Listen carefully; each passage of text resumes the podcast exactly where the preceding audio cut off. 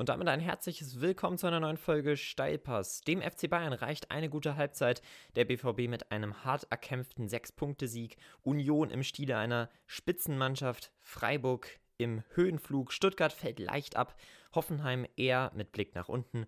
Und bei Schalke helfen nicht einmal die besten Jahresvorsätze. Das sind die Themen des 14. Bundesligaspieltags. Mein Name ist Maximilian Wittkop.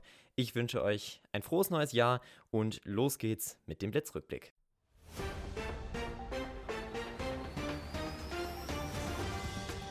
Am Sonntagabend holten die Bayern fulminant auf gegen ja, doch sehr mutig kämpfende Mainzer. 5 zu 2 hieß es am Ende nach einer 2 zu 0 Führung der Mainzer in der ersten Halbzeit. Deswegen sagte ich auch im Intro, ja, den Bayern reichte eine gute Halbzeit, so war es. Ab der 50. ging ein echtes Feuerwerk auf die Mainzer los. Kimmich, Sani, Süle, Lewandowski per Elfmeter und dann nochmal Lewandowski aus dem Spiel heraus mit den Toren. Am Ende ein 5 zu 2, was die Bayern natürlich absolut weiterbringt, die Mainzer nicht. Aber ganz wichtig, es war ja nur ein Interimstrainer an der Seite bei den Mainzern. Und zwar Sivas. Übernehmen wird sehr wahrscheinlich Bo Svensson, der durchaus Erfahrung aus der zweiten Liga mitbringt. Und hoffentlich ja, einen sehr nötig gebrauchten äh, Impuls in die Mainzer Mannschaft bringt, damit der Klassenerhalt gelingen kann. Weiter geht's mit dem nächsten Sonntagnachmittagsspiel. Dortmund gegen Wolfsburg. Dortmund mit einem ganz, ganz wichtigen Sieg. 2 zu 0 hieß es am Ende gegen die Wölfe. Ja, Wolfsburg mit, dem zweiten, mit der zweiten Niederlage in der Fußball-Bundesliga-Saison. Dortmund nach wirklich ja, sehr schwachen Spielen jetzt mal mit einem ganz wichtigen Sieg. Der überragende Mann des Spiels, absolut Jaden Sancho, legt erst vor äh, beim Tor von Akanji in der 66. Minute und schießt dann das 2 zu 0, die absolute Entscheidung in der 91. Minute selber. Ganz wichtiger ja, Sieg und auch ganz wichtig, dass Sancho wieder vielleicht ein bisschen weiter in Form kommt. Das wäre ja absolut wünschenswert für ihn, wenn man sich überlegt, was für ein Talent und was für ja, Eigenschaften der Junge auf dem Platz mitbringen kann. Ja, eine Mannschaft, die im Moment absolut im Stil einer Spitzenmannschaft spielt. Davon gibt es zwei an diesem Spieltag, aber eine, die kommt jetzt. Bremen gegen Union, absolut verdienter Sieg für Union. In keiner Sekunde des Spiels war dieser Sieg irgendwie gefährdet. 2 zu 0 hieß es am Ende. Und man muss schon sagen, Union hat sich absolut verändert im Vergleich zum letzten Jahr. Letztes Jahr in Spielen manchmal noch etwas unterlegen, manchmal ein bisschen hilflos manchmal auch nicht so richtig mit einem Plan. Manchmal wusste man nicht genau, wie man auf gewisse äh, Situationen reagieren soll. Das ist in dieser, Situ äh, in dieser Saison komplett anders. Union mit sehr souveränen Auftritten, mit kämpferischen Auftritten, aber eben auch mit den nötigen spielerischen Ansätzen. Standards kommen gut, aber auch aus dem Spiel heraus. Das hat man gerade beim 1 zu 0 gesehen. Becker nach einem ja, super Konter, das war ja, so muss man Konter spielen, ganz einfach schön Direktpass vorne auf Avonie, der spielt so rüber auf Becker und dann steht es 1 zu 0. Am Ende ein absolut verdienter 2 zu 0 Sieg gegen die Bremer, die sich jetzt auch langsam mal wieder ja, umschauen müssen. Es war nicht erwartet, dass Bremen den absoluten Champagner-Fußball spielt in dieser Saison. Es war ein erwartetes, sehr schweres Jahr. Am Ende denke ich auch, dass sie in der Liga bleiben. Mit 14 Punkten stehen sie jetzt auf Platz 14. Das ist so mittelmäßig und der Start ins Jahr 2021 ist nicht unbedingt geglückt. Trotzdem, man muss ja auch überlegen, mal gucken, wie jetzt die Mainzer spielen mit dem neuen Trainer.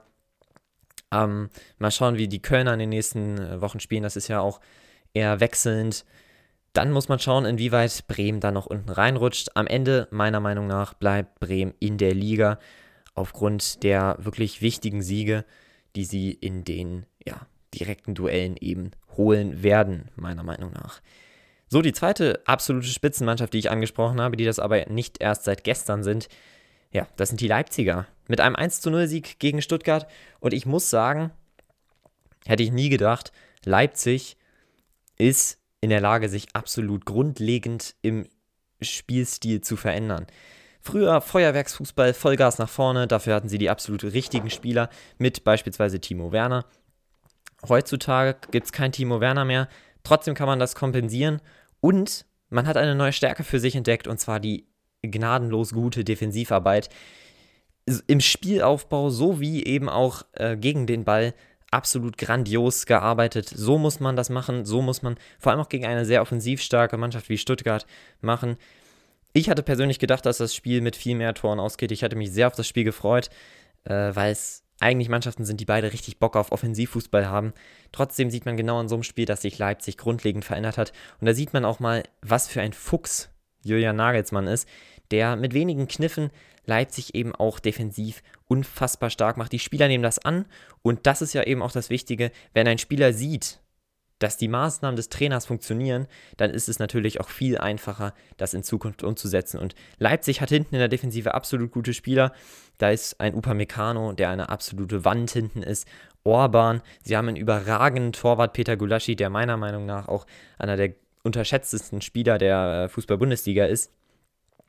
Und trotzdem hast du eben auch offensiv Spieler, die ein Spiel entscheiden können. Du hast Angelino, der nicht nur defensiv gut ist und mitarbeitet, sondern eben vorne herausragende Flanken spielt, der eben auch einer der Spielentscheider war in diesem Spiel.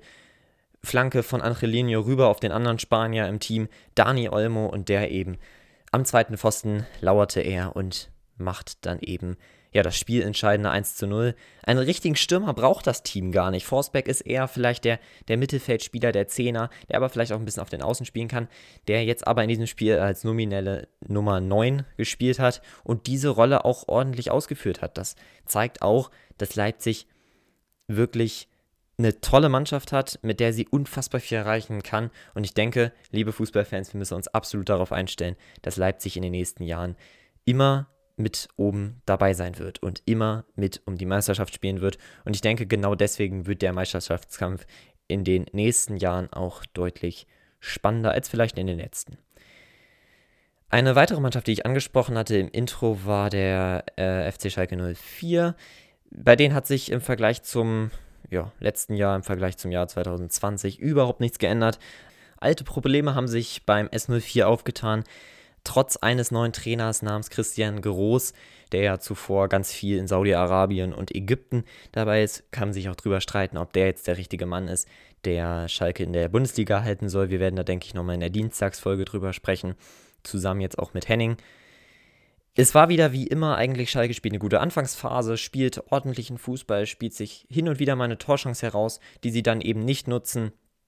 Dann kommt der Gegentreffer in der 36. Minute durch ein ja, durchaus schönes Tor von Guendouzi, der meiner Meinung nach auch einer der besten Spieler des Spiels war, der das Mittelfeld einfach absolut im Griff hat. Sonst auch Darida mit einem absolut herausragenden Spiel, spielt gute Pässe, läuft unfassbar viel. Also für mich auch einer der Spieler des Spiels.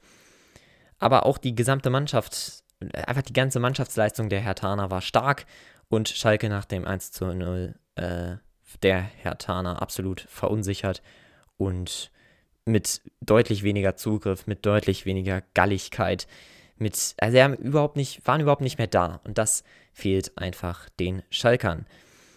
Leverkusen hat einen ja extrem bitteren Rückschlag erlebt gegen Frankfurter. Da zeigt sich auch wieder die Frankfurter Stärke. Gegen stärkere Mannschaften sind sie dann eben ein bisschen agiler und holen sich dann eher einen Sieg. Auch schon gesehen gegen Dortmund. Leverkusen mit einem unfassbar schönen 1 zu 0 durch äh, Nadim Amiri mit einer herausragenden Vorlage von Flo Wirz. Dann aber Frankfurt, für mich auch ein absolut spielentscheidender Mann, Armin Younes, der ja das 1 zu 1 geschossen hat und sonst auch im Spiel sehr aktiv war und denke ich auch in den nächsten Wochen ganz wichtig für Frankfurt sein kann. Leverkusen hat wichtige Spiele in den nächsten Wochen, die sie allesamt eigentlich gewinnen müssen. Nächste Woche geht es erstmal gegen die Bremer. Da müssen drei Punkte her, damit sie oben dranbleiben wollen. Davon gehe ich auch erstmal aus. Dann noch Bielefeld gegen Gladbach. 1 zu 0 Sieg, 22 Torschüsse der Gladbacher gegen äh, ja, Bielefeld, die 0 Torschüsse hatten. Dabei rausgesprungen ist nur ein einziges Tor, und zwar das von Bredonat Mbolo. Der Sieg war genauso wie beim Spiel ähm, Hertha gegen Schalke nie wirklich gefährdet. Äh, oder bei Union gegen Bremen auch der Sieg der Unioner nie gefährdet. So auch bei Bielefeld gegen äh, Gladbach. Am Ende ein bisschen schade vielleicht für Gladbach, dass man nur 1-0 gewonnen hat. Aber alles in Butter. Die drei Punkte sind da und der Anschluss auch. So, letztes Spiel für den Spieltag ist dann noch Hoffenheim gegen Freiburg. Freiburg ja in den letzten äh, Wochen mit einer absolut ansprechenden Leistung. Diese bestätigten sie auch beim Spiel gegen Hoffenheim. Ich denke, eine der spielentscheidendsten Szenen war das 2 zu 0, beziehungsweise der Elfmeter zum 2 zu 0, der eigentlich nicht hätte ge geben werden dürfen. Der Videoassistent hat es nach mehrfachem Ansehen immer noch nicht gesehen Und ja, da haben wir mal wieder einen Fehler des VARs. Hatten wir auch lange nicht mehr. Und da sieht man einfach mal, dass das hin und wieder vielleicht doch nicht die beste Lösung ist. Aber durchaus auch viele Fehlentscheidungen korrigiert. Grifo macht ihn rein. Bebu versucht nochmal irgendwie in der 58. wieder ranzukommen. Bringt am Ende alles nichts. Freiburg mit einem durchaus auch verdienten 3 zu 1 Sieg über Hoffenheim. Sind jetzt auf dem neunten Platz. Wahnsinnsaufholjagd von hinten. Und ja, jetzt sind sie ein bisschen wie äh, im Intro angesprochen im Höhenflug. So, ein Spiel haben wir tatsächlich noch. Das hatte ich vorhin so ein bisschen übersehen. Köln gegen Augsburg. 1 zu 0 Augsburg. Es war ein absolutes Drecksspiel. Am Ende hätte auch Köln das 1 zu 0 machen können. So macht es Augsburg. Wichtige Punkte für den FCA. Köln muss gucken, dass sie nach, ja, eigentlich einer guten Phase nicht wieder unten reinrutschen und vielleicht dann richtig im Abstiegskampf hängen. Ich finde ja immer noch, sie haben den falschen Trainer. Markus Giester ist eher der Typ Feuerwehrmann, das sehe ich absolut so und nicht der, der konstant Erfolge bringen kann. Köln mit einem schwachen Spiel, aber auch Augsburg mit keinem wirklich guten Spiel, also von daher, ja, ist das 1 zu 0 okay, aber das Spiel hätte auch genauso gut 0-0 ausgehen können. So, das war's mit dem Blitzrückblick. Ich wünsche euch ein paar schöne Tage jetzt bis zur Dienstagsfolge. Und ähm, ich hoffe, es hat euch gefallen. War jetzt wirklich ein kurzer, knackiger Überblick über alle Spiele des äh, 14. Bundesligaspieltags. Ich bedanke mich fürs Zuhören und ja, einen schönen Start in der Woche. Ciao.